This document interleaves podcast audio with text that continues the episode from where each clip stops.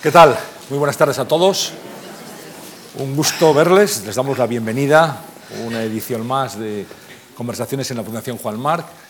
En esta ocasión para recibir a un embajador, a un hispanista, a un político israelí, pero por encima de todo eso tengo que decirlo también a un muy buen amigo de España.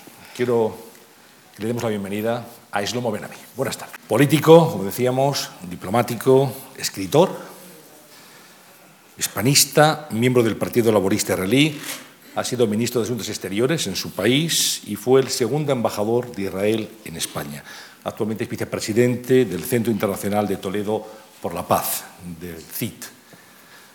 Bienvenido, está usted en su casa, está en esta fundación donde eh, hablamos de cultura, hablamos de diálogo eh, y en un país que es pues, su segunda casa y a veces la primera ha sido también, señor Benamí. Sí, efectivamente hay eh, una historia de amor eh, que, bueno, que empieza desde mucho antes de mis años universitarios. De hecho, yo nací, yo nací en Tánger y, eh, y, España estaba a una distancia muy cercana y, y, todo, desde la prensa, pasando por el fútbol, tenía alguna relación con este país. De hecho, el equipo local jugaba en la segunda división en aquí yo de niño me gustaba mucho el fútbol y sigue gustando. Así que, y después, claro, con eh, los años de, de, Oxford, donde hice un doctorado con, eh, un, yo diría que eran los nietos de la República Española, ¿no? Yo estudié con los nietos de la República Española, con el nieto de Ortega, con el nieto de, de Alcalá Zamora, con el nieto de Miguel Maura, eh, esa era la generación que de hecho de alguna manera puso las bases de, una cierta línea en la historiografía moderna de España, bajo la dirección de Raymond Carr. Y después los años de la embajada, por lo cual mi historia con España no es menos intensa que mi historia con Israel. ¿Y cómo nos ve eh, a los españoles en este momento, señor Baramí? ¿Cómo ve este país? Puedo hablar con total libertad, ¿eh? estamos entre amigos. No, no, pasa nada. Ahora que nadie nos oye. Nos sí, nos oye. Bueno, déjeme que, le diga, déjeme que diga, y, también se lo digo a ustedes, que esta conversación se está transmitiendo en este momento en streaming a través de mark.es barra directo. Es decir, nos pueden ver en directo, nos pueden escuchar, pero los que nos ven también por internet son amigos, así que no hay ningún problema. Hable usted con total libertad. Hable usted como si fuera libre. ¿eh? Bueno, yo creo que mm, España, eh, los últimos 25 años, o sea, o más, eh, la transición eh, fue un ejercicio de, sabiduría política extraordinario. Yo creo que entrará, enterrará en los anales no solo de la historia de España, sino de cómo se hace una transición pacífica, relativamente pacífica, y de una forma donde se crean consensos y cada uno eh, deja atrás eh, eh, parte de sus convicciones más, más fanáticas para hacer posible una reconciliación nacional. y creo que lo que está ocurriendo en el mundo árabe y en otras latitudes, en las dificultades de transición a una democracia, podrían aprender muchísimo de España. Yo creo que en este momento yo siempre tengo cuidado, no eh, no entrar demasiado en temas españoles porque al fin y al cabo soy un, eh, un, huésped, ¿no? de alguna manera, y uno tiene que tener... Eh, pero no obstante, yo creo que España requiere casi una segunda transición en este momento. Tengo la sensación de que se ha perdido el rumbo o se ha perdido ese momento de de sabiduría política, de, saber hacer, ¿no? y que se están perdiendo muchas de las, bases de lo que fue eh, la transición, las instituciones, eh, algunas de ellas están en estado de crisis, eh, hay una fragmentación de la familia política, de tal forma que va a ser muy difícil formar mayorías gobernantes. Eh, hay que ajustar el problema de las autonomías, todas esas cuestiones que, que, uno tenía la sensación que estaban ya eh, utilizando una, una, expresión que no, que no es de la democracia española, uno tenía, tenía la sensación de que todo estaba atado y bien atado, pues eh, ya, ya está menos, menos bien atado. ¿no? Yo creo que, que es importante eh, resolver los problemas. Eh, estoy de acuerdo con el discurso del actual líder socialista de que hay problemas que no hay que judicializarlos, son problemas políticos y hay que resolverlos a través de, de la vía política, a través del diálogo, por ejemplo, la cuestión catalana. Yo no creo que francamente sea un problema eh, legal o judicial, es un problema, sí, es posible que ahí se, está, se, esté, se esté saliendo de la norma constitucional, me imagino que ese es el caso, pero no creo que es un problema de jueces, al fin y al cabo es un problema político, porque detrás hay, eh, hay un trasfondo histórico y de, y de personas que piensan de otra manera, no solo un líder actual y que hay que resolverlo a través del, del, diálogo político, que es como se hizo la transición. Pero usted conoció mm, de muy cerca a los protagonistas de la transición política española, a los políticos, habló con ellos, tuvo conversaciones, algunas conocidas y otras discretas. Eh, lo conoció, por supuesto, a Manuel Fraga, conoció a Santiago Carrillo, conoció a Adolfo Suárez, conoció a Miquel Roca, trató con el rey, con Felipe González. Eh, yo no quiero poner ningún aprieto, pero ¿Había otra talla de políticos en aquel momento? ¿O, digamos, las circunstancias de la transición obligaban a transigir, a pactar, a ser más flexibles que lo que ahora ocurre? Por cierto, yo a Fraga le conocí en Oxford, le conocí eh, cuando él era embajador en, eh, Londres. En, en, Londres. Y Raymond Carr eh, le invitó a una cena con nosotros porque quería que, que conozcamos a, a, un político del pasado y alguien, y alguien que podría ser político del futuro. y él vino con Ricardo de la Cierva. Que era un escritor y un historiador muy importante. ¿no? Eh, y, eh, pero tenemos una costumbre, yo eso lo veo también en mi país, lo veo en Israel, tenemos una costumbre de, de menospreciar a los políticos que nos rodean y de una cierta nostalgia hacia aquellos de, del futuro. Nos, nos, ocurre siempre, los romanos decían, o tempora o more, ¿no? aquellos tiempos. Y, eh, y es, parece algo que está en, nuestra, en nuestro DNA, ¿no? en nuestro ADN. ADN. Eh, y, y, pero no obstante, es posible eh, que épocas crean líderes. Los grandes líderes que echamos de menos, por ejemplo, en Europa, son aquellos que surgieron, ganaron o perdieron guerras como la Segunda Guerra Mundial, pues todos tienen, piensan que Churchill era más grande que la vida, era, era un líder eh, histórico. Eh, de Gaulle, los fundadores de la Unión Europea, Adenauer, Gaspari, Schuman. Eh, pero mire usted, Churchill al final fue derrotado por una de las figuras más grises de la política que la política inglesa jamás haya producido Clement Attlee. Churchill decía que llegó un coche a Downing Street, un coche vacío a Downing Street y de él salió Clement Attlee. o sea, es, eso es lo que él pensaba. Era pero, le, Churchill, pero, le derrotó, pero derrotó sí, sí. al líder que ganó la Segunda Guerra Mundial. Y no solo le derrotó, sino creó algo no menos importante que ganar la Segunda Guerra Mundial. Creó el, el, el, estado de bienestar inglés. El modelo del estado de bienestar inglés surge con Clement Attlee. O sea que a veces líderes grises son los que necesitamos, siempre cuando cumplen con su deber. No, porque la época no es una época heroica. Son épocas heroicas que, donde, que, que de alguna manera eh, abren el camino a líderes de esa, de esa naturaleza.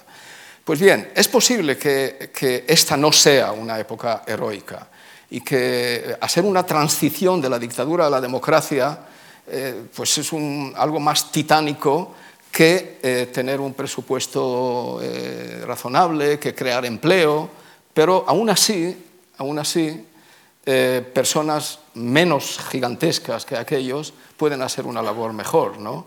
Yo no creo que Angela Merkel sea un líder histórico.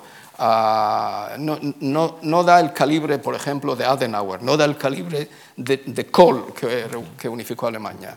Pero está llevando sus cosas relativamente bien. Yo creo que eh, en, el, en, el, sentido europeo, eh, está creando un gran problema, pero parece que es una líder que, que lo lleva relativamente bien. ya veremos qué dirá la historia de ella, porque creo que está haciendo renacer el problema alemán en Europa. Si, si en el pasado, si en el pasado eh, el problema alemán era otra cosa, ¿no? era el expansionismo alemán, el ultranacionalismo alemán. En este momento, es la obsesión alemana o la obsesión de Angela Merkel con ciertos parámetros económicos, la obsesión con la inflación. A veces creo que Alemania superó los fantasmas del pasado, salvo uno, el de la inflación ya con los judíos se ha reconciliado más o menos, ya no tiene ejército, es un, eh, o tiene ejército, pero es una, es una, nación pacifista, pero se quedó obsesionada con la cuestión de la inflación. En, eh, en, Estados Unidos han inyectado billones y billones y billones de dólares sin que haya inflación. Y aquí se está perdiendo toda una generación precisamente porque Europa está siendo sujeta a una política dictada por Alemania. Iba a preguntarle justamente por Europa. Cuando habla de, Europa, la Unión Europea, cuando dijo Estados Unidos, díganme a quién tengo que llamar si hay una crisis, ¿no? qué teléfono tengo que marcar. Mm. Bueno, eh, habla del papel de Alemania en este momento. ¿Cómo percibe la Unión Europea? Eh, ¿Realmente tiene la fuerza que merece, que debería en este momento en el mundo? No, no creo que la tiene. No lo creo que la tiene. Se merece más. Yo en el pasado solía decir eh, cuando hablaba de cuestiones que tenían que ver con el Medio Oriente, que Estados Unidos intimida y Europa inspira. Yo creo que con Obama ya ni intimida eh, Estados Unidos, pero Europa no inspira. No inspira precisamente porque entró en, esta, en este parálisis de una, de una crisis que no acaba, de un, eh, de un modelo económico que em, con, una obsesión a veces incomprensible se insiste en él a pesar de que no está dando los resultados a nivel europeo.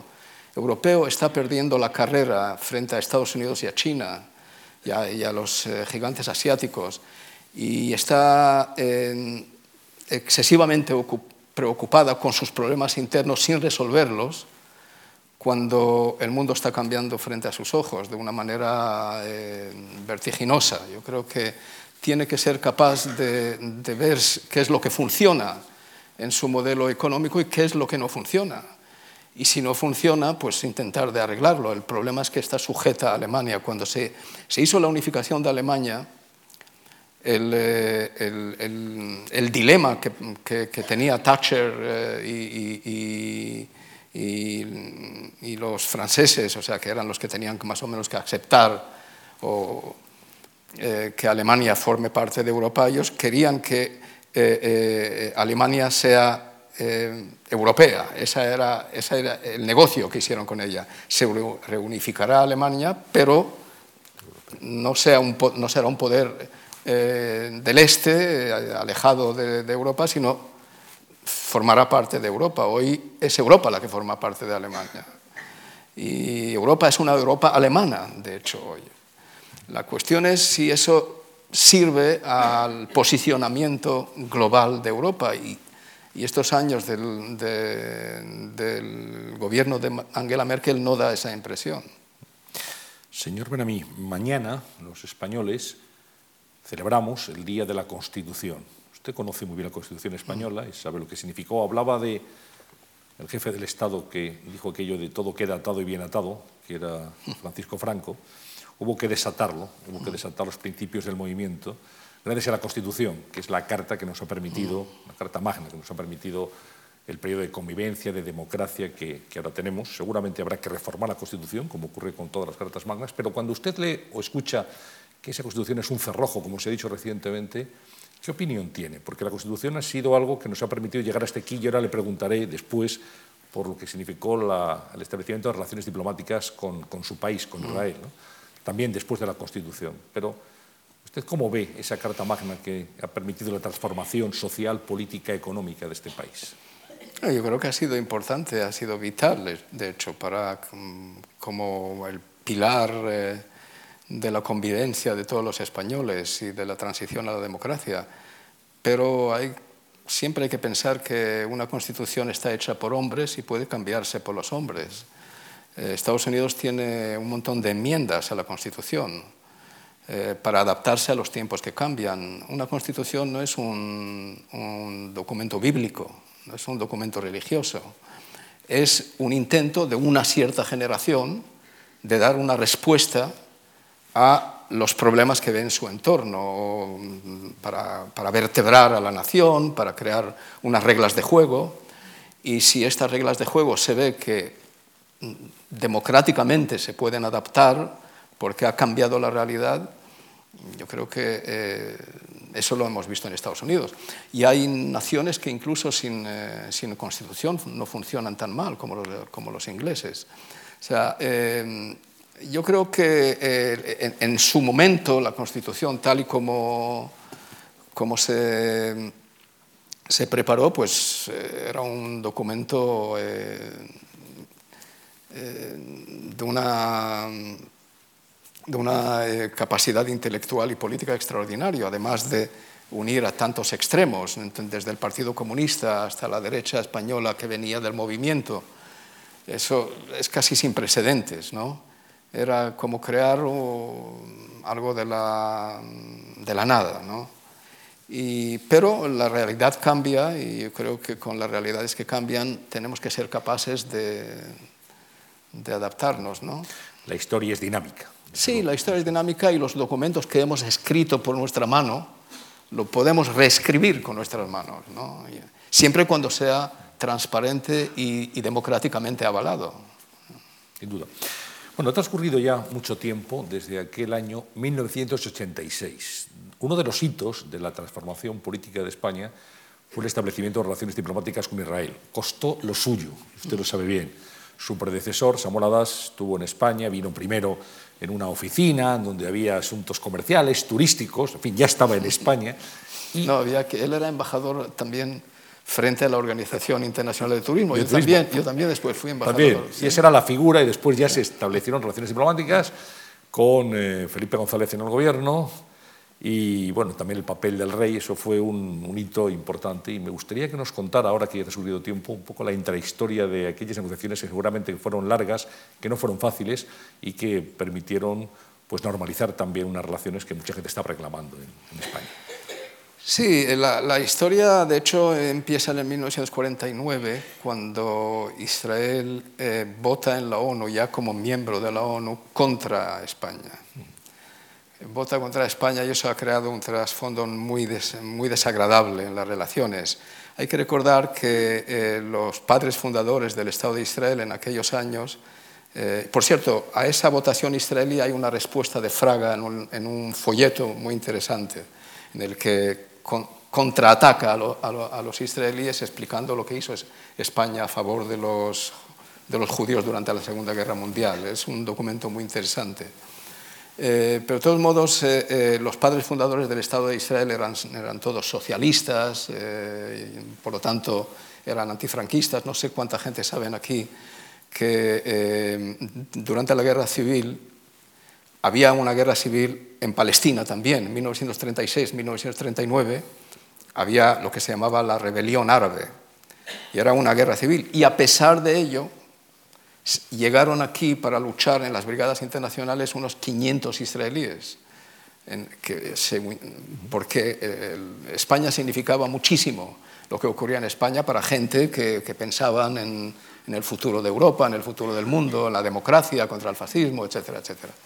Así que esa es la razón que hubo este alejamiento. Aquí había un régimen que se supone eh, eh, eh, colaboró con, con, con, Hitler, con los países del eje, y ahí pues había un gobierno socialista y el trasfondo del holocausto, etc. Pero poco a poco, cuando España se integra más y más en el sistema occidental, yo creo que era inevitable que eh, se llegara a relaciones diplomáticas. No era una precondición para España, pero era como ajustarse al, a lo que Europa en ese momento... Eh. Yo siempre pensaba que eh, las relaciones con Israel van a mejorar la situación, la, posición eh, eh, política de España o la posición diplomática de España. No va a perjudicarla. Porque los árabes, que de eso España tenía temor de cuál va a ser la, reacción, la reacción árabe, respetarán más a una España con buenas teniendo buenas relaciones con Israel, que a una España intimidada por lo que puedan hacer los países árabes. Y de hecho, yo creo que he tenido razón. No hay otra explicación a que la, conferencia de paz de Madrid se haya llevado a cabo en Madrid y no en otra, en otra capital europea. O sea, el momento que España estableció relaciones con Israel, pues hubo mayor respeto por parte del, eh, del mundo árabe mayor reconocimiento que España ahora está en una situación en la que puede ejercer influencia sobre ambas partes. ¿no? De todos modos, eh, em, aquí eh, las relaciones, yo, llegué aquí antes de las relaciones eh, por organizaciones de la sociedad civil española que, estaban preocupadas porque no hay relaciones y un montón, un montón de, conferencias y de, y de, contactos con distintos eh, estamentos de la, de la, sociedad española. Y eh, normalmente, no sé si, si ya se, se, habla de secretos, que tampoco son secretos tan, tan grandes, eh, lo, que, lo que es el Mossad en Israel, lo que dice que todo el mundo sabe lo que es el Mossad. El, famoso Mossad. Sí, el famoso Mossad. el, nombre es el Mossad para servicios de inteligencia y, y em, y misiones especiales. y, las misiones especiales pues suelen ser eso, eh, tener, mantener ciertas eh, relaciones diplomáticas con países con, con, los, que no se tienen relaciones diplomáticas. Que había unas relaciones previas. Efectivamente. Y aquí había oficina del Mossad y había en España, en Israel también, representación del, del. ¿no? Y ese, ese, tipo de relación, pues eh, de hecho las relaciones diplomáticas, entre comillas, ya existían entre los dos servicios de inteligencia. Es curioso, ¿no? Primero los servicios de inteligencia y luego la política. Pero esa, esa, es la realidad. Primero los espías y sí, después sí, primero los espías y después los, diplomáticos. Pero eh, así fue. Y, eh, y, después con la, la mm, Oficina Internacional de Turismo, que aquí eh, tenía su sede, pues se podía ser embajador en la oficina de turismo y, a través de ello hacer una, hacer una labor. Yo me acuerdo que cuando Adás se fue, que en paz descanse, que era un diplomático extraordinario, era un diplomático de guante blanco realmente, un hombre excepcional. Eh, cuando Adás se fue y eh, yo asumí el, papel. en el 87. En, el 87 y me acuerdo que, eh, que había la, la Asamblea General de, la Organización Internacional de Turismo. Eh, y, se suponía que cada uno tenía que dar un discurso, cada embajador. Y bueno, pues el, embajador que vino, eh, que habló antes de que yo subiera al, podio era de Aruba. El embajador de Aruba, que es una isla, una isla caribeña. Y él contó cómo han, acaban de inaugurar un campo de golf con 18 agujeros. Y yo por primera vez me enteré de que existe eso de 18 agujeros. Pero yo mi discurso, que eran las instrucciones que recibí de Tel Aviv, era eh, hablar en contra de que la OLP entre en, eh, en, la, en la, Organización Internacional de Turismo. Y, y, y, eso me chocó enormemente. Mira, mira lo que el, el mundo civilizado le preocupa. El mundo civilizado está preocupado por campos de golf de 18 agujeros. y Yo estoy aquí hablando de si la OLP va a entrar o no va a entrar. Pero eso te dice cómo la organización fue como un, eh, un caballo de, a través del cual se penetraba a las cuestiones diplomáticas en España. Fue una etapa muy intensa la suya, porque usted, aparte de diplomático, estableció, si me permite, una eh, relación muy eficaz, por cierto, y muy intensa de relaciones públicas, por decirlo así. Eh, a mí estaba disponible a cualquier hora del día, y de la noche, en cualquier día de fiesta o laborable, para atender la llamada de los medios de comunicación, de las radios, que le requeríamos, que le pedíamos opinión. En, a veces Eso lo, aprendí de Paco Ordóñez. Paco Ordóñez, eh, era, era, así también. Paco Ordóñez era capaz de parar el coche en una estación de gas, eh, de, petróleo, no sé, media carretera, para devolver una llamada a un periodista. es importante. Yo quiero que nos cuente un poco cómo fue esa etapa, la relación con la prensa, con los medios y a través de ellos con la sociedad, en un momento en el cual había evidentemente un clima favorable a Israel, pero también un clima hostil eh, y mucho más cercano de la causa palestina. Mm. precisamente esa es la razón. Yo creo que em, la, gente eh, em, eh, pues, se moviliza mucho en cuestiones que tienen que ver con Israel. Israel es un país que, que representa una cierta anomalía. ¿no? Y a la gente le es muy difícil decir, ¿qué demonios un país pequeño, pero con una economía vibrante, eh, con un ejército desproporcionadamente grande, que gana las guerras, digamos, eh, en esos años todavía las ganaba, ahora es mucho más difícil. Eh, y está también el trasfondo histórico. ¿no? Una historia sobre Israel es siempre una historia, para bien o para mal, magnificada. Siempre se, magnifica, porque forma parte de la conciencia occidental y la española también, desde luego. Eh, para que una historia mediática tenga el volumen extraordinario que la historia de Israel tiene en la conciencia occidental, tiene que formar parte de una historia más grande aún. Y la historia más grande es la presencia del pueblo judío en, Occidente, es la, civilización judeocristiana, es eh, el holocausto, es la Biblia. Todo eso forma parte de la herencia de toda la gente que está aquí, de forma natural. Es nuestro pasado. Sí, es el, y por lo tanto, si ocurre algo en Israel, eh, pues eh, tiene mucho más peso y, una intifada, que es los años que yo empecé a aparecer en la opinión pública española, eh, que es, digamos, eh, uno dividido por un millón de lo que está ocurriendo en Siria hoy. Pues aquí la sociedad española explotó con una, eh, un rechazo de las políticas israelíes, un rechazo contra eh, la represión de la intifada, etc. Recuerde que decían, ellos tienen piedras y les tiran bombas. Claro, y nosotros les tiramos bombas. Sí, entre otras cosas porque un ejército no puede reprimir una rebelión nacional, eso es imposible. Y eh, claro, se intenta hacerlo de una manera que no lleve a un, a una masacre de las magnitudes que estamos viendo en estos días en el Medio Oriente.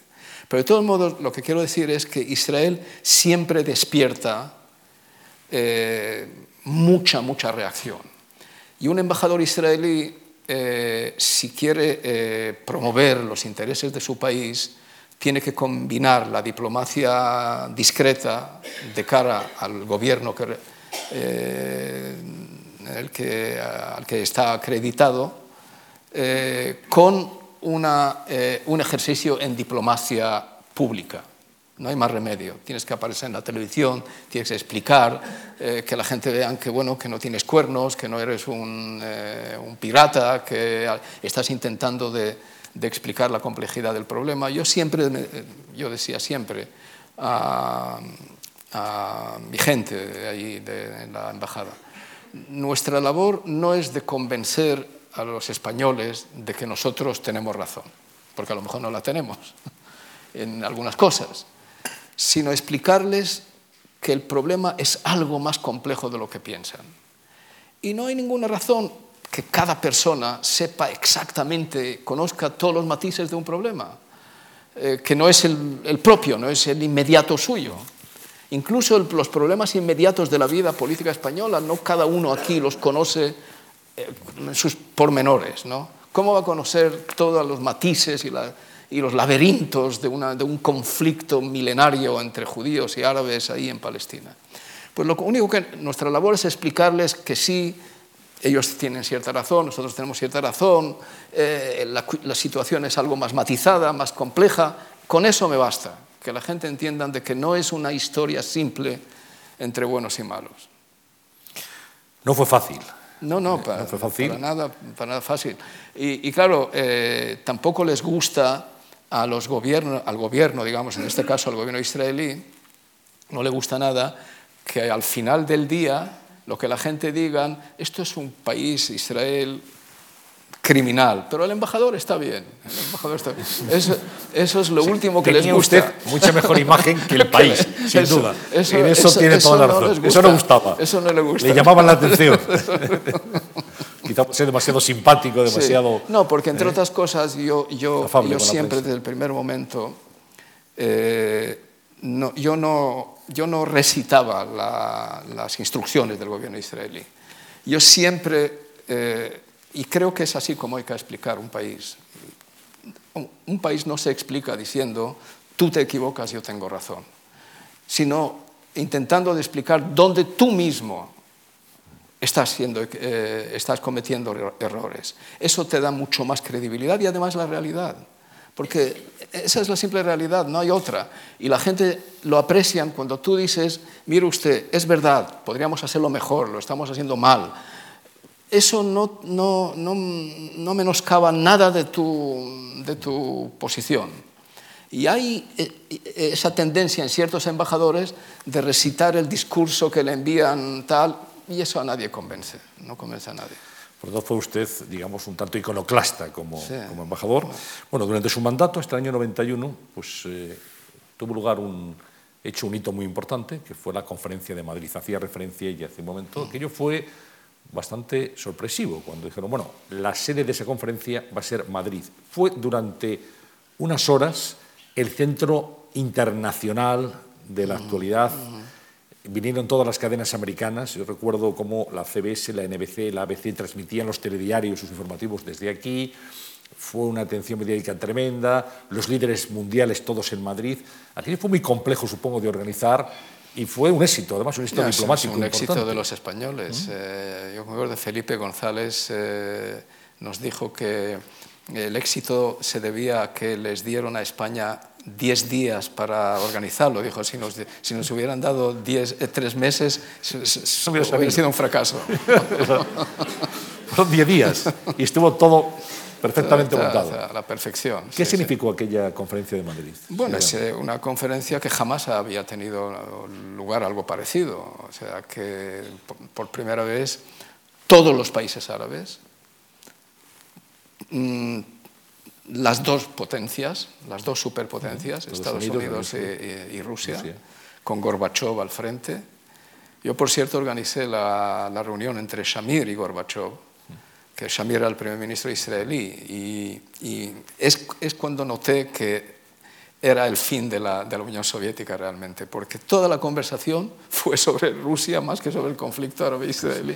O sea, se habló de cómo la situación está mal, y, y el hombre Gorbachev casi lo del Medio Oriente ya sabía que él no va a tener ninguna influencia y que todo esto es una, de hecho, una reunión de Estados Unidos. ¿no? Eh, bueno, la verdad es que Shamir tampoco estaba muy, eh, muy interesado en la conferencia.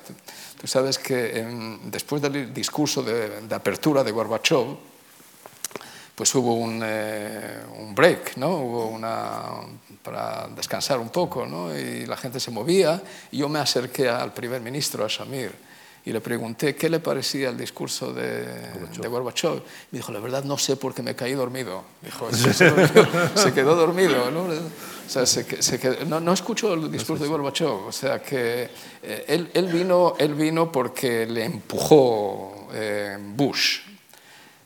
Ahí, para mí eso fue una lección muy importante. Y, y ahí veo el error de la diplomacia americana en estos días. La diplomacia americana en estos días en el Medio Oriente, en la cuestión de, la, paz, del proceso de paz, trata la diplomacia y la fuerza como dos categorías aparte. Y no, no entiende que no hay diplomacia eh, creíble y eficaz que no tenga detrás la posibilidad de usar fuerza. Porque si solamente es diplomacia y no hay detrás una capacidad de, torcer brazos, la diplomacia no va a tener éxito. Porque si dejas a, las partes hacer lo que les da la gana y negociar libremente, no va a haber un acuerdo de paz. Los únicos éxitos de los americanos en la política de paz en el Medio Oriente fueron eh, eh, éxitos que se, que, se mm, produjeron por, cuando utilizaron la fuerza. Kissinger en 1974, 77, de 74 a 77, cuando negocia con Rabin la separación de fuerzas entre Egipto e Israel en la península del Sinaí, utiliza una presión enorme sobre Israel. Él, él hablaba entonces de reassessment. Si no llegamos a un acuerdo, vamos a reevaluar nuestras relaciones con Israel. Y eso tuvo un impacto enorme. Bush padre y, eh, eh, Baker trajeron a Madrid a Shamir arrastrándole por la fuerza. Y ahí tuvimos también la prueba de los límites de lo que se llama el lobby judío en Estados Unidos. Lo que, estaba, lo que ocurría entre, en vísperas de la Conferencia de Paz de Madrid era que Shamir no quería venir a la conferencia, porque él creía que la conferencia iba a ser una especie de emboscada. Aquí va a caer en una trampa y todos le van a presionar y no quería venir. Y Bush quería traerle. Y en ese momento el Congreso de los Estados Unidos iba a, a eh, votar una resolución que daba eh, una línea de crédito de 10.000 millones de dólares a Israel para absorber la inmigración judía de Rusia. Y, y, y Bush necesitaba frenarlo para presionar a Shamir. Y claro, el lobby judío estaba trabajando ahí en, eh, en, el Congreso y iba a haber una votación con un apoyo masivo a la, a la resolución de, de, facilitar la línea de crédito. Bush padre va a la Casa Blanca y convoca una rueda de prensa de, emergencia. Y vienen todos los medios de comunicación y empieza diciendo, hay una política del presidente de los Estados Unidos en el Medio Oriente, pero hay mil lobistas en el Congreso que están trabajando contra la política del presidente de los Estados Unidos. Y eso derritió el apoyo a, los créditos. Por lo cual, cuando a mí me dicen que el lobby judío está haciendo tal o cual, no es el problema del lobby judío, es el problema del presidente de Estados Unidos. El presidente de Estados Unidos, si, se enfrenta, Carter hizo la paz entre Israel y Egipto y hizo oídos sordos a lo que le decían lobbies de todo tipo. Y, y, y Bush padre, eh, Baker llegó a decir en una rueda de prensa, no, no, perdón, no en una rueda de prensa, lo dijo en una conversación que salió después a luz. Fuck the Jews. Eso es lo que dijo. Sí, no hace falta o sea, traducirlo, lo entendemos. o sea que, que, Estados Unidos, esto no en, en, España o en Europa en general, la palabra lobby es una palabra sucia. Es una palabra. Pero en Estados Unidos forma normal. parte de la. Está, hay, está arreglado. Hay un, ¿Sabes cuál es el lobby más, eh, más, más, fuerte? No es el lobby judío, es el lobby de las armas. Eh, que Charlton Heston. La Asociación era, Nacional del Rifle. Sí, del rifle y hay para petróleo, hay para todos los gustos. Y eso, por cierto, viene de la primera enmienda, hablando de enmiendas de constitución. La, primera enmienda habla de, the right of the people to petition the government.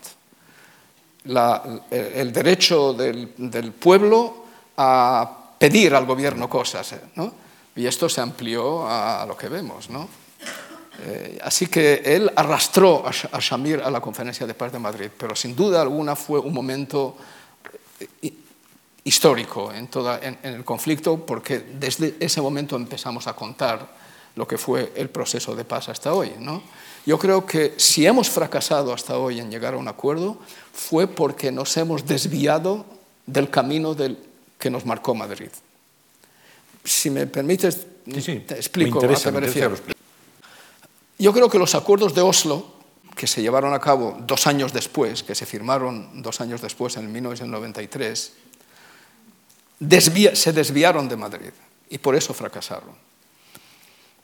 Madrid lo que puso las bases fue de unas negociaciones entre Israel y los eh, palestinos. No se habló de la OLP, se habló de los palestinos eh, para llegar a una solución de dos estados.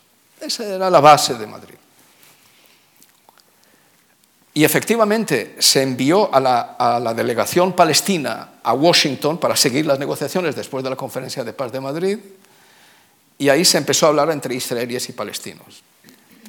Los palestinos, los líderes palestinos, lógicamente pidieron un Estado, eh, fin de los asentamientos, fin de la ocupación, que era lo que el espíritu de Madrid eh, eh, pedía.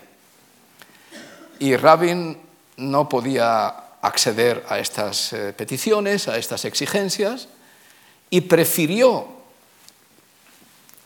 ir a unas negociaciones secretas con Arafat, y Arafat también le venía mejor hacer esas negociaciones secretas, y llegaron a un acuerdo que era un acuerdo de nada. El acuerdo de Oslo es eh, Ehud Barak, que fue primer ministro cuando yo era eh, su ministro, eh, decía, era como un queso suizo con más agujeros que queso. Porque, ¿qué, qué, qué dicen los acuerdos de, de Oslo? Dicen que en cinco años hablaremos del Estado palestino. No dice que Israel tiene que aceptar. Dice, hablaremos de un Estado palestino. En cinco años hablaremos de Jerusalén. En cinco años hablaremos de, de refugiados. En cinco años hablaremos de asentamientos.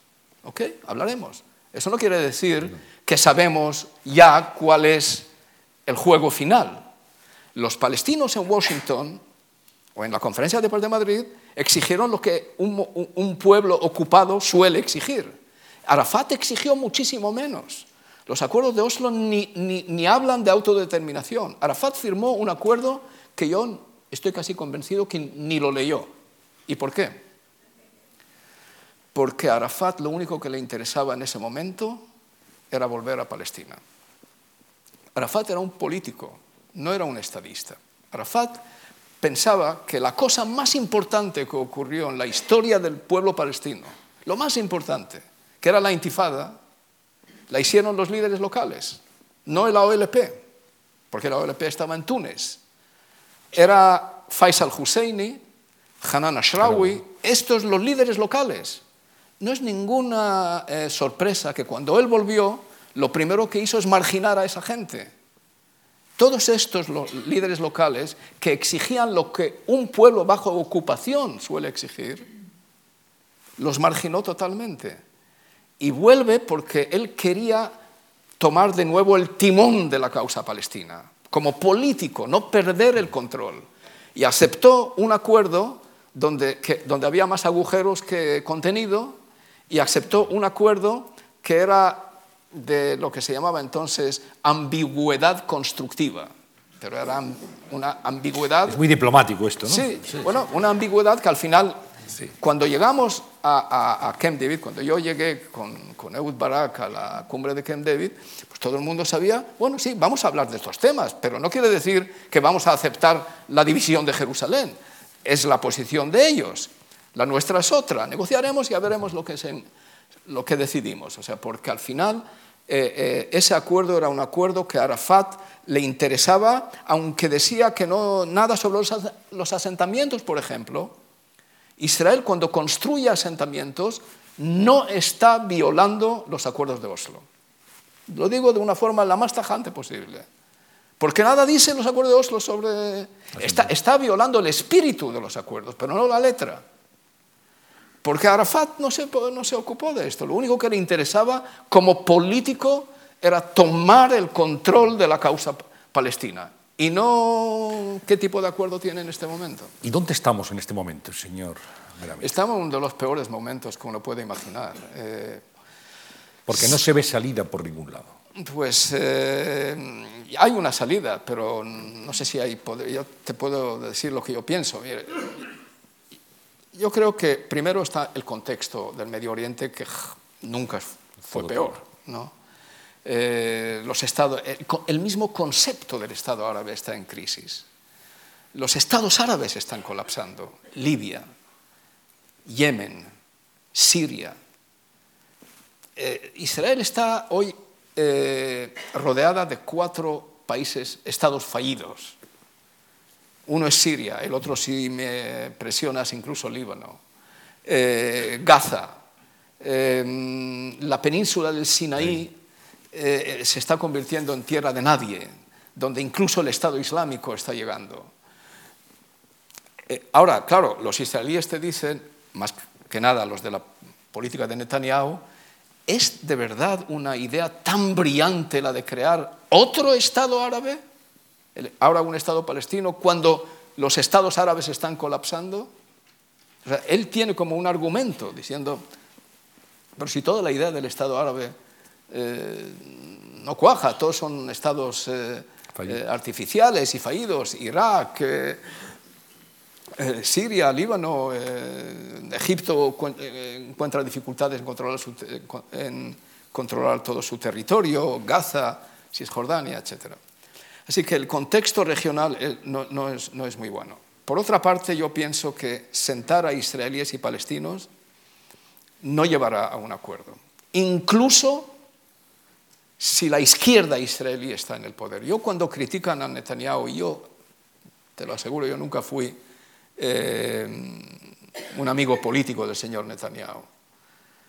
Pero yo siempre les digo a los israelíes, por favor, tampoco nosotros habíamos llegado a un acuerdo. O sea, que la izquierda, con todo su... No sé si aquí yo, puedo mencionar cuatro nombres que no sé si eh, el público conoce, pero en el contexto israelí son nombres casi emblemáticos, salvo el mío. Bueno, yo, éramos cuatro. Era yo como el jefe de la delegación en Taba, Yossi Beilin, Yossi Sarid y Amnon Lipkin Shahak. Estos cuatro nombres el que usted, si usted los menciona en Israel, le dirán son, están pegados a la pared de la izquierda, no hay, no hay más izquierda que ellos. Y no hemos llegado a un acuerdo, nos hemos acercado, hemos convertido el océano que nos divide en un río, pero no hemos podido, sabido cruzar el río.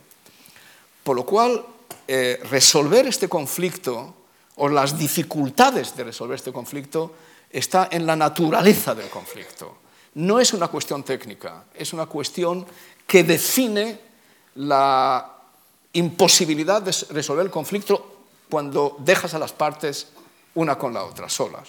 El máximo que los israelíes, incluso de extrema izquierda, son capaces de proponer a los palestinos no se encuentra con el mínimo de las exigencias palestinas para un Estado. Y, a veces yo también pienso, francamente, y eso es lo que me llevó más de una vez de pensar que Arafat, yo no sé, yo, yo he tenido centenares de horas con Arafat. Y honestamente no sé decir hasta este momento si él quería o no quería un acuerdo. Porque Arafat era una persona de, doble lenguaje, era muy escurridizo, decía algo y no sabías exactamente lo que decía. Eh, siempre me recordaba lo que Lloyd George dijo de, Valera. De Valera era el líder nacional irlandés. En el 1912, cuando negociaba con De Valera, decía que eh, negociar con De Valera es como tomar mercurio con un, eh, con un eh, fork, con un tenedor. es como tomar mercurio con un tenedor, ¿no? Y eso era Arafat. Siempre salías con las manos vacías, no sabías qué quería decir, qué no quería. Y Clinton explotaba de ira porque no, no le daba nada para poder negociar, ¿no? Pero también hay otra cosa que me... Y eso yo se lo digo mucho a Juan Manuel Santos en Colombia cuando hablamos de, la, de las negociaciones eh, con las FARC. ¿no? A veces lo que ocurre con estos movimientos es que se acercan, se acercan, se acercan al acuerdo, a la posibilidad de tener un acuerdo, y después tienen, tienen reservas y tienen miedo, y les parece que que mejor estar en la situación actual que, hacer el paso al acuerdo. imagínese, por ejemplo, tomando el caso de las FARC en, en Colombia. Una guerrilla que lleva tantos años en la selva. Unos líderes, el secretariado, son siete eh, líderes, que ahora están en La Habana, lideran una insurgencia tienen control sobre el comercio de la droga, es casi imposible derrotarles. Este, este, esto es lo que ocurre en estas guerras asimétricas. La geografía colombiana es tal que difícilmente se les puede derrotar. Se les puede diezmar, pero no necesariamente derrotar. Toda la prensa internacional está gira en torno a Iván Márquez y Catacumbo y, y todos, todos estos líderes. Y mañana se firma un acuerdo de paz y en el mejor de los casos no serán más que congresistas. Y no, no descarto hasta el último momento que en algún momento digan, bueno, mire, pues seguimos esto. ¿no? Eso le ocurrió a Arafat. Mire, Arafat era, tenemos la edad para acordarnos de Arafat, mm. era la persona más popular en este planeta, más que nadie. Iba no, no hay un caso en la historia en que un líder de un movimiento nacional apareciera en la Asamblea General de la ONU 1974 para dar un discurso con una pistola. Llevaba una pistola cuando habló en la ONU y la aplaudieron. Y en el 1988 hay Asamblea General de la ONU en Nueva York. Reagan no le da el visado. No sé si os acordáis qué es lo que ocurre. Todos los miembros de la Asamblea General de la ONU viajan a Ginebra para escuchar al... Eh, mire usted, esto es Dios. Y después, si llega a un acuerdo con Israel, va a tener un estado de 5.000 kilómetros cuadrados en un sándwich entre dos países enemigos, Israel y Jordania, y será el presidente de eso. Y a veces uno piensa, a lo mejor llega, se acerca. yo le dije una vez, usted me parece a mí como alguien que entra en, una, en un bazar, en una tienda, regatea, regatea, baja el precio, baja el precio, baja el precio, y al final sale sin comprar. o sea, que, que, el hombre pues eh, tenía ese, ese temor. Pero, pero algo más serio. Yo creo que la dificultad que él tenía, y yo la comprendo, reside en el hecho de que este no es un conflicto entre, eh, de paz por territorios. No es un asunto así de inmobiliaria. Con Egipto firmamos un acuerdo de inmobiliaria. Egipto tenía que darnos a cambio reconocimiento político del Estado de Israel, de sus fronteras, de su existencia como Estado lo que estamos exigiendo a los palestinos es reconocer la, justicia moral, la razón moral de la existencia de un Estado que ellos piensan que nació en pecado. No sé si me explico. Eh, eh, yo siempre pienso que cuando tú negocias eh, sobre cuestiones tangibles, es más fácil de llegar a un acuerdo. Si tenemos que tomar una decisión entre tú y yo de negociar, ¿qué hacemos con esta mesa? Si podemos dividirla así o así entre nosotros, llegaremos a un acuerdo. Pero si tenemos que negociar nuestra ética nacional, nuestra memoria histórica, que es distinta, la tuya es eh, española cristiana, digamos, para poner algún caso, el mío es israelí judía, eh, eh, si tenemos que negociar estas categorías, va a ser más difícil. El problema entre israelíes y palestinos toca cuestiones que tienen que ver con la memoria, con certificados milenarios de pertenencia, si esto es mío o es tuyo, según escrituras históricas. Yo me acuerdo, en la última noche de Camp David, de la, de la cumbre de Camp David, a mí me envió el primer ministro a bajar el telón prácticamente, pero eh, a negociar con Saeb Erekat, el, representante palestino, en la residencia del presidente Clinton. Camp David son, son barracas así, ¿no? de residencias. Y, y, ahí en la residencia del presidente Clinton con todo el equipo del del presidente norteamericano. Y llegamos a hablar de la cuestión del monte del templo, que ahora se habla mucho de ello. Sabes que en el corazón de Jerusalén hay un, hay un monte, en la explanada están las mezquitas y debajo está el, está el muro de las lamentaciones. Y, y estamos hablando sobre propuestas. Y, y, el presidente Clinton está sacando de su biblioteca libros y abriendo, era como un, seminar, seminario académico y no, y no un proceso de negociaciones normal que uno puede pensar. Y, y, y Saib eh, citando a Arafat, decía, ahí no hay nada, ahí no tenéis nada, es toda una historia. Eh, no sé si, si, ese capítulo en la Biblia se conoce, hay un capítulo en la Biblia que cuenta de los espías que Moisés envía. Ahora hay una película nueva sobre, el, eh, sobre Moisés. Moisés, a lo mejor eh, el que dice, no he, no he leído el libro, pero he visto la película. Eh, y eh, envía a los espías a Jericó. Saibarekat es de Jericó. Este, y, y, yo le dije, eh, cuando ellos van, hay ahí una, una, ellos se encuentran, les da cobijo una prostituta local que se llamaba Rahav. Rahav la prostituta, eso aparece en, la, en el capítulo de la Biblia.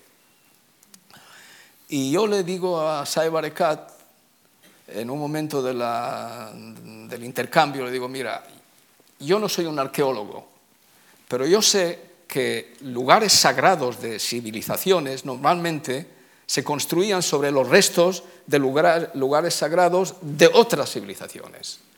Es así, siempre se hizo así. Estoy seguro que los judíos construyeron el templo del rey Salomón sobre los restos de, alguna, de algún lugar sagrado pagano. Era, era lo que hicieron en Córdoba, de hecho, eh, construir una cosa sobre la otra. ¿no? Es como la forma que una civilización expresa su superioridad sobre la civilización derrotada. Y, y, aparece eh, en, todas las civilizaciones. Y por eso le dije, estoy seguro que tu casa en Jericó posiblemente está construida sobre la casa de la jabla prostituta. Y, todo el mundo se, puso a reír, pero ese era el tipo de, de, de negociaciones sobre algo que es casi académico y es ahí donde es tan difícil eh, llegar a una, a una solución. Por lo cual yo pienso que Estados Unidos, que nos ha acostumbrado en los últimos 25 o 30 años a crear coaliciones para la guerra en el Medio Oriente, la primera guerra del Golfo, la segunda guerra del Golfo, la guerra de Afganistán, la guerra contra el terror, la guerra contra el Estado Islámico, a lo mejor puede poner un poco de sabiduría diplomática para empezar a hacer una coalición por la paz en el Medio Oriente. Me interesa mucho eh, su opinión acerca del Estado Islámico y la situación que en este momento se está viviendo en una zona cada vez más sensible, cada vez más preocupante, con el fanatismo religioso desbordándolo todo y con vídeos que se están difundiendo en Internet que son realmente terroríficos. Bueno, yo creo que eh, le contestaría en dos niveles. Uno, yo pienso que eh, aquí los países, países como eh, Arabia Saudita y, eh, y, Qatar tuvieron un papel en el inicio del Estado Islámico. Por envidia a Irán, de hecho. El enemigo real del mundo árabe y de estos países es Irán, no es Israel. Olvídenlo. Hoy, de hecho, existen relaciones discretas entre Israel y Arabia Saudita en cuestiones de seguridad y, eh, porque por el temor y, por la, y porque están fastidiados con Obama, que les ha traicionado según ellos. ¿no? Y ellos son los que dieron el seed money, el, el dinero inicial para el Estado Islámico, porque veían como Irán estaba dando, eh, eh, plantando cara a Estados Unidos a través de Hezbollah, que es el ejército privado, de, el ejército chiita privado de Irán, y ellos querían un ejército sunita privado de ellos. Y es así como empezó el Estado Islámico. Pero después resultó que ser un tigre que si cabalgas sobre él, tú mismo acabas eh, eh, siendo dañado. Y ahora pues eh, se convirtió en lo que es, ¿no? Mira, yo, yo pienso que el mundo musulmán, el mundo árabe musulmán, está hoy metido en una crisis eh, civilizacional, no es una crisis política.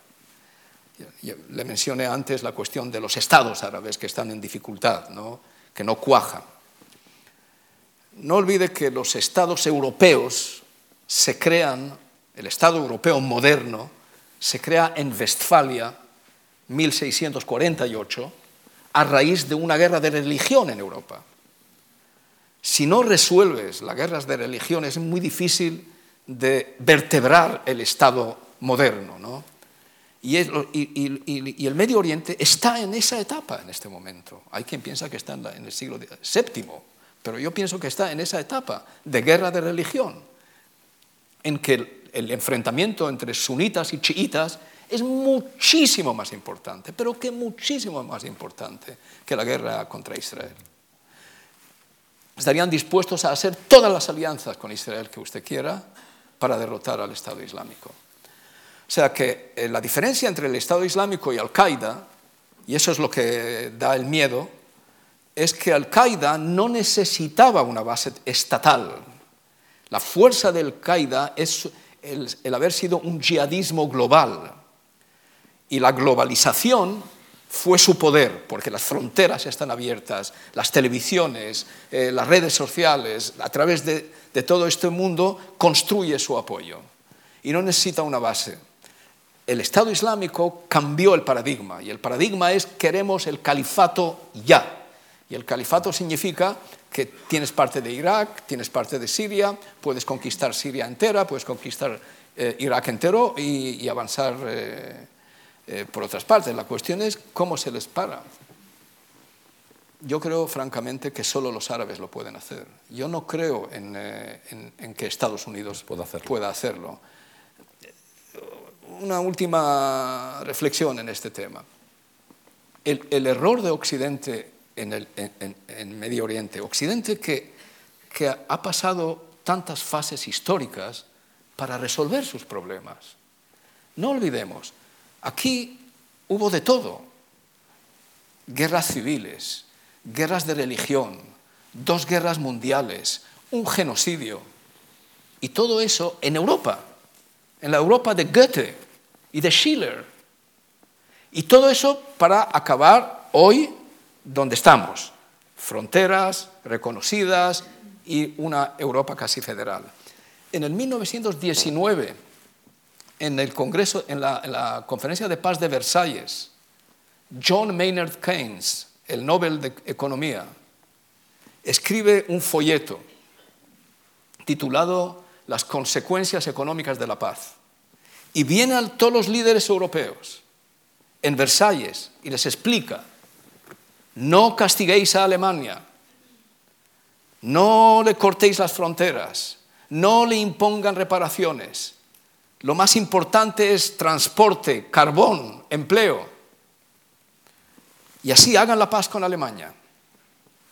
Hicieron oídos sordos, entraron a otra Segunda Guerra Mundial y solo después, y solo después, eh, llegaron a la Comunidad Europea de hoy. Y por eso yo digo a los europeos, por favor, por favor, un poco de humildad cuando predicáis a los bárbaros en el Medio Oriente. Cuando los decís a los israelíes, a los árabes, ¿por qué tantas guerras? ¿Por qué? ¿Qué, bárbaros sois? La barbaridad empezó aquí, en Europa. Y, el, el pecado de los Estados Unidos es pensar que puede cortar el ciclo del proceso histórico. Y piensa que, Irak, en las condiciones en las que está, puedes exportarles sobre las alas de un F-16, puedes exportarles la democracia. Hay que dejar el mundo árabe islámico cumplir su ciclo histórico y son los árabes mismos los que tienen que hacerlo. Van a sufrir muchísimo, va a ser muy difícil recortar distancias, pero tendrán que hacerlo. Y todo lo que se haga desde fuera se verá como una intervención ilegítima y legal. Muy bien, pues vamos en este punto a dar cabida en este coloquio, en esta conversación, a una persona con la que usted trabaja muy, muy de cerca, que es un diplomático, con muchísima tradición, con muchísima experiencia, Emilio Cassini. Ah, ¿Qué va a preguntar? Querido Lomo, me habrás oído decir alguna vez que llega un momento en la vida en que uno cada vez es más lo que ha sido y uno ha sido lo que ha hecho. Yo he tenido la suerte, la inmensa suerte de haber sido durante estos últimos 10 años director general del Centro Internacional de Toledo para la Paz y haber trabajado contigo, puesto que tú eres su vicepresidente. No solamente eres su vicepresidente, sino que además eres el padre de la idea. Mi pregunta en este momento, y yo creo que le interesará a todo el mundo, es ¿cómo se te ocurrió? ¿Cómo se originó en tu cabeza la idea de proponer la fundación y la operación en España de un centro mm, que más que de pensamiento y un laboratorio de ideas es un centro de acción, un centro de mediación, y que tú mismo en algunas ocasiones comentas que no es propio de las culturas mediterráneas, que los think tanks aparentemente son más propios de las culturas protestantes. ¿Cuándo y cómo te surge la idea y en qué contexto? Tú y yo hemos vivido vidas accidentadas. Tú saliendo de Tánger después de vivir tu niñez allí, en un kibutz, en Israel, yo en el exilio mexicano durante 18 años. Los dos hemos tenido la suerte, y, tú lo comentas con cierta frecuencia, de haber tenido una segunda vida laboral, que ha sido en, este, en el Centro Internacional de Toledo para la Paz. Pero tú eres eh, un profesor, un profesor de historia, un historiador, según mismo tú comentas, pero además un hispanista. ¿Cuál es en tu vida el accidente que de alguna manera te lleva a ser uno de los grandes hispanistas contemporáneos, uno de esos que desde fuera ven a los españoles mejor que los españoles nos vemos dentro. Y que aunque dicen que los hispanistas es una profesión amortizada, yo creo que todavía sois muy necesarios. Pues dos preguntas. Sí, bueno, la, primer, la primera es eh, la amistad con Diego Hidalgo. Yo, estaba yo, yo, vivía en Londres en ese entonces eh, y, eh, y, vine a una reunión del país, por cierto, y ahí me encontré con Diego, que cuando yo era embajador, él era el director general de Alianza Editorial y publicó un, libro mío. Eh, y, Diego, seguro que, no sé si todo el mundo le conoce, es una, una persona entrañable y de, de un calibre humano eh, fuera de serie, que cada vez que se levanta por la mañana lo primero que piensa es qué es lo que puedo hacer por los demás. Eh, y, él estaba creando el Club de Madrid y con él, pues eh, hablando con él, le propuse esta idea de crear un think tank, pero que sea una institución de acción, no, de, no, no, simplemente de reflexión, porque los papeles eh, sí tienen vida, pueden ser eternos, pero al final convencen menos de si traes a la gente de partes en conflicto para, para negociar. ¿no? Eh, y le gustó muchísimo la idea y él es el que puso, como siempre, el seed money, el dinero inicial eh, para que esto empiece, empiece eh, con la, suponiendo que después seremos independientes económicamente, cosa que tambalea un poco. Pero en fin, esa, esa fue, esa fue, ese fue el camino. Yo pensé que España pensé y lo pienso, España es probablemente el país más pacifista en Europa, más que los nórdicos. Los nórdicos son muy violentos, todavía... a pesar de la fama. A pesar de la paz. Eh, España eh, es probablemente el país más pacifista que hay en Europa. Y yo pensaba realmente que aquí esto podía cuajar y además tenía mi, mi propia relación con España, así que todos... Eh, eh, había una convergencia de distintos postulados que, que, lo facilitaban. Y después la cuestión del hispanismo eh, eh, es un accidente, de verdad. Yo, yo estaba fascinado por la historia de Roma y Grecia. Y Ronald Syme era mi, mi dios, Ronald Syme, que escribió su gran libro sobre la Revolución Romana, etcétera. Eh, y yo, de hecho, quería ir a Oxford para hacer un doctorado en historia antigua, en historia clásica.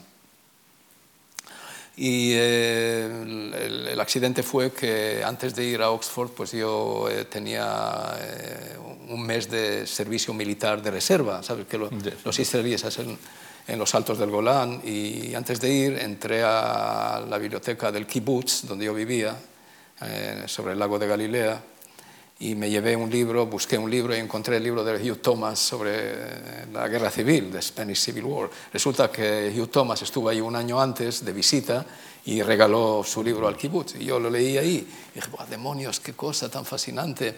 Eh, ahí se me sembró la semilla, ¿no? Eh, y otro accidente, cuando vuelvo a Tel Aviv, a la universidad, resulta que Raymond Carr estaba de visita en Israel.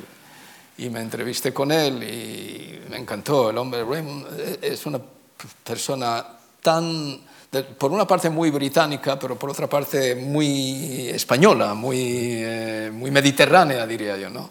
Y fue también, eh, francamente, un amor de primera vista. Para mí, Raymond es una persona muy importante en mi vida. Y bueno, y así se creó la situación en la que llegué a, Oxford para eh, escribir un doctorado sobre la República, ¿no?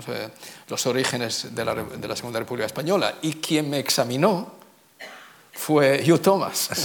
casualmente. Me examinó. Se cerró el círculo. Se, cerró el círculo. Y después, en la segunda, claro, en la primera edición del libro que yo había leído de él, no, no, no, se menciona mi, mi trabajo, desde luego pero en la segunda edición ya me cita. Lo cual es todo un honor. Así que es un feliz, dos felices accidentes. A veces la vida está llena de casualidades para las No, pero son más importantes que las cosas planificadas. Estamos completamente de acuerdo.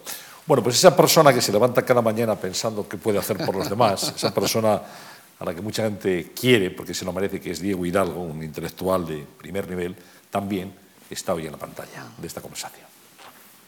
Queridos Lomo, ya son más de 30 años de amistad entre nosotros desde que presenté tu libro sobre la dictadura del general Primo de Rivera en Alianza Editorial en los años 80. Te quería preguntar dos cosas. Una, recordarás que en Madrid más 15, un ministro de un país árabe dijo que se había encontrado con el primer ministro Netanyahu en el aeropuerto de Londres y que le había dicho, eh, señor Netanyahu, Siempre he querido hacerle una pregunta. ¿Qué preferiría usted eh, para el futuro de Israel? ¿Que Israel tuviera el ejército más poderoso del mundo con una capacidad de destrucción total o 22 banderas de los 22 países eh, árabes ondeando en el eh, panorama de Tel Aviv o de Jerusalén, significando la paz que habrán hecho los 22 países árabes con Israel?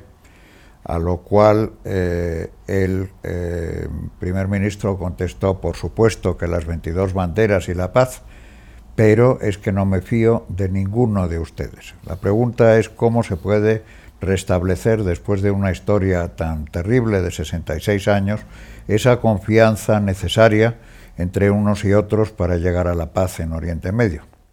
La segunda pregunta es que yo tengo eh, muchos amigos, que por casualidad o no, al ser eh, yo hijo de descendencia materna judía, tengo muchos amigos en, París y, en otras ciudades europeas que son judíos y que ante la oleada eh, que ellos creen imparable y probablemente creciente en el futuro de antisemitismo y del mogo juif, están pensando en trasladarse, en dejar sus residencias de a lo mejor de 60 años, son franceses que han vivido en París, que aman a Francia, pero que dicen nuestra vida no va a ser posible ya en Europa.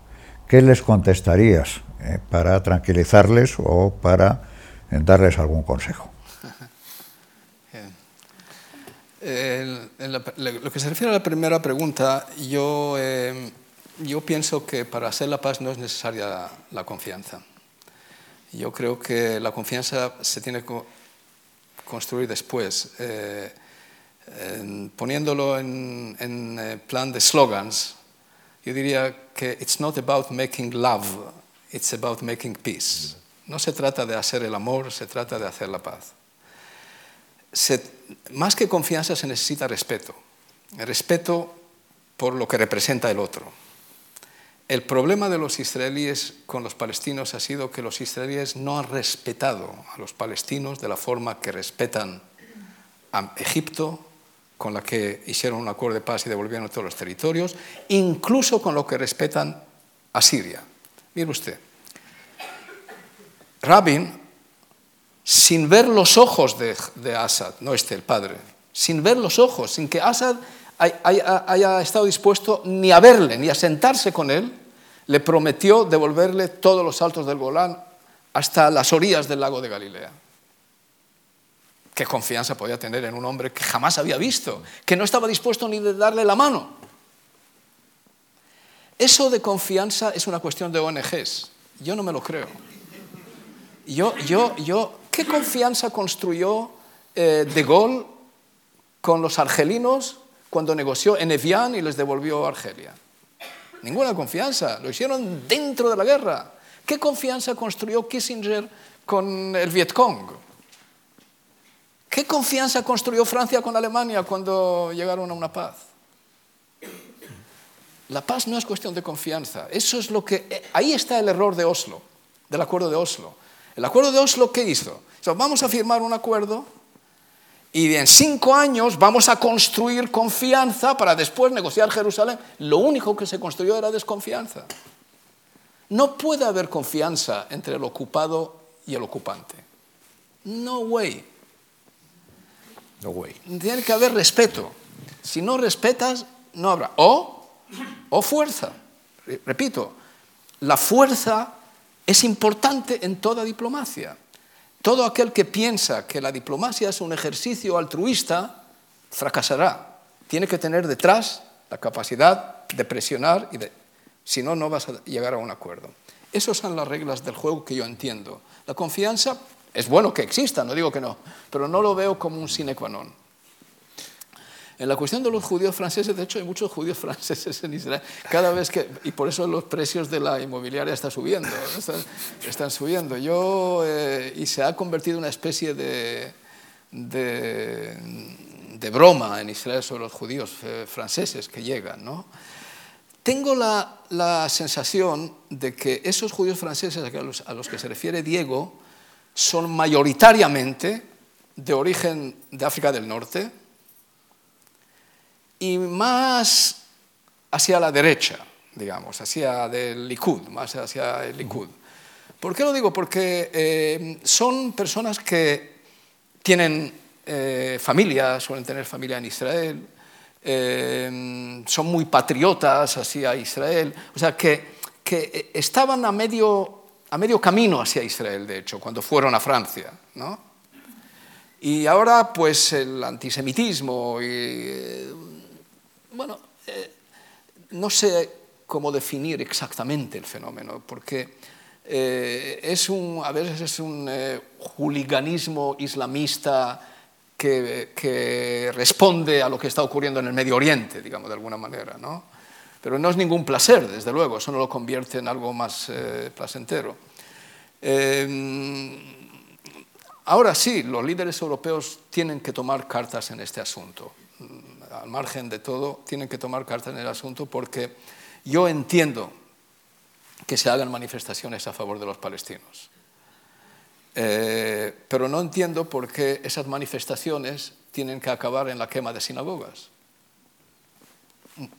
Eh, sí, eh, quieren quemar banderas de Israel, help yourself. Quemen banderas de Israel si queréis. Pero ¿por qué sinagogas? O sea que se está utilizando con demasiada frecuencia eh, la coartada de la crítica justificada o del apoyo justificado por la causa palestina para ir a atacar a los judíos en Europa. Europa ya es un cementerio colectivo del pueblo judío. ¿Quién iba a pensar que 70 años después de Auschwitz van a quemar sinagogas en capitales europeas? Eso no es de residuo. Eso estoy leyendo ahora Hannah Arendt. Hannah Arendt decía dos cosas. Una, que el Estado de Israel se juzgará, será juzgado por su actitud hacia los árabes, y me parece bien. Pero también decía que Europa será juzgada por su, actitud hacia los judíos.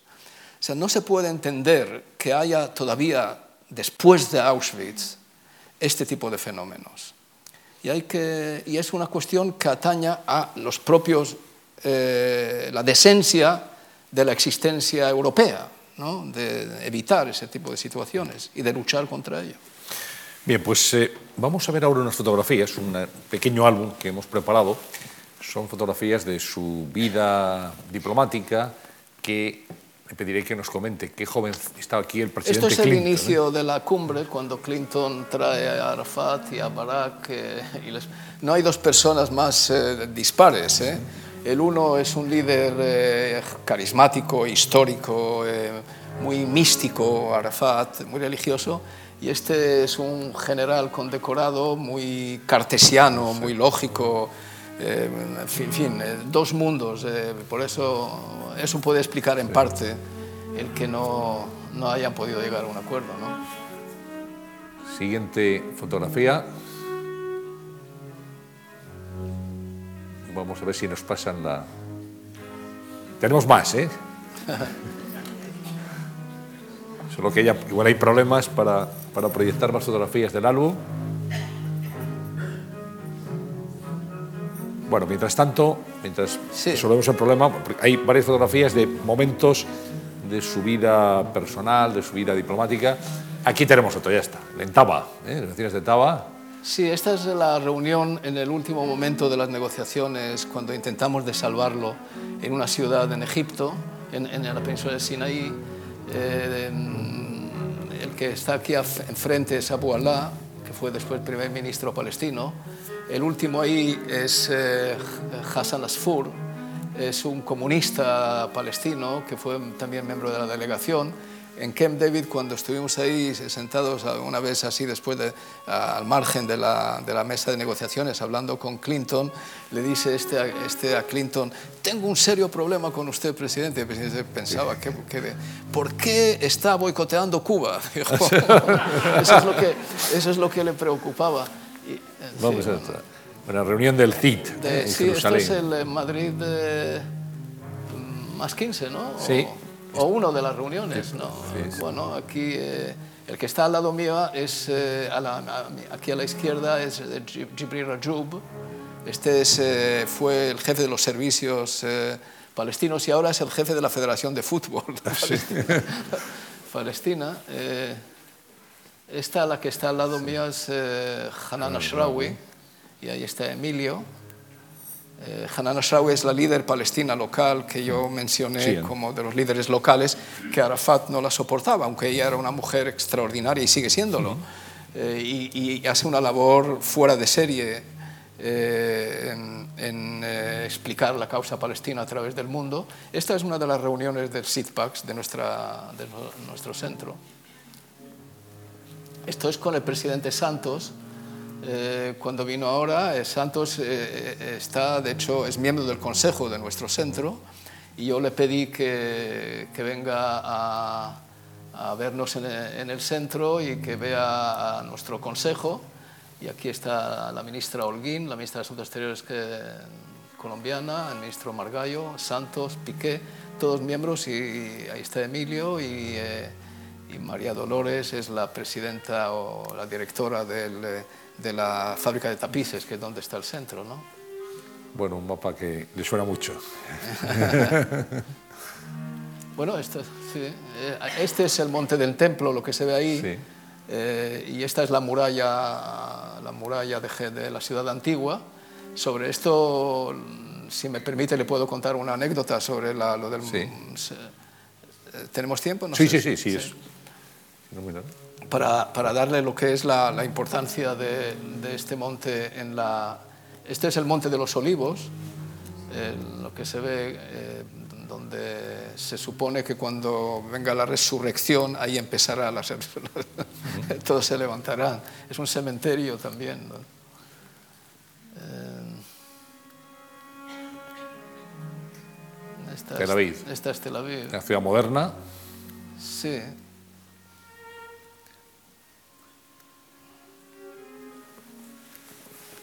Bueno, pues llegados a este punto, yo tengo que pedirle, como a todos los invitados, señor Rami, que nos deje, ver, si es tan ver amable, si me he apuntado alguna cosa. Que nos deje tres propuestas que nos eh, permitan mejorar esta sociedad.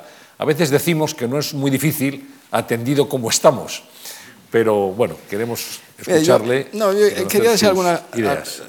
Puedo decir que algunas cosas así muy, muy rápido, pero yo, eh, cosas que siempre he apoyado cuando yo estaba en la, en la política yo pensaba que hay que, eh, en el sistema educativo, hay que empezarlo a la edad de tres años, para crear un mínimo de, de punto de partida lo más igualitario posible.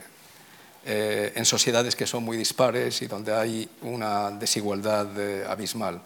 Y cuando empiezan a la edad de 5, 6 o 7 años el colegio, eh, se han perdido años vitales ¿no? de formación.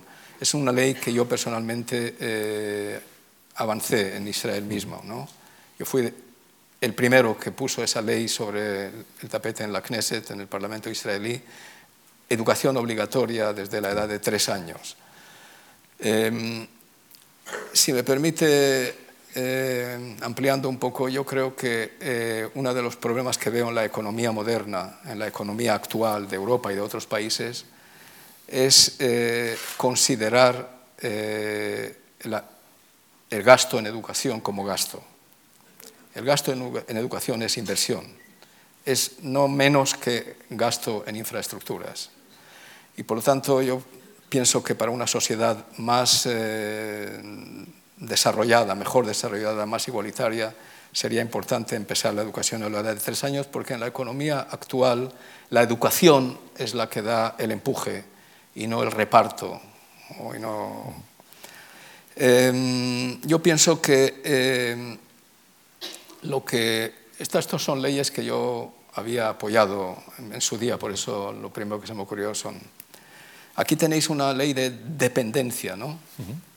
Siempre, siempre es difícil de aplicarla, siempre depende del presupuesto nacional, cuando hay recortes, cuando no hay recortes.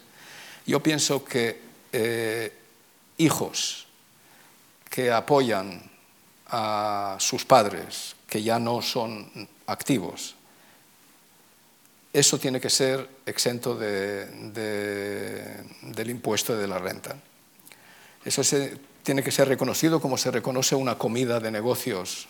Se descuenta eh, de los impuestos, eso tiene que ser reconocido. Si el Estado no es capaz de asumir la responsabilidad sobre la tercera edad o la cuarta edad, y son los hijos que la asumen, los, hijos están cumpliendo la función del Estado.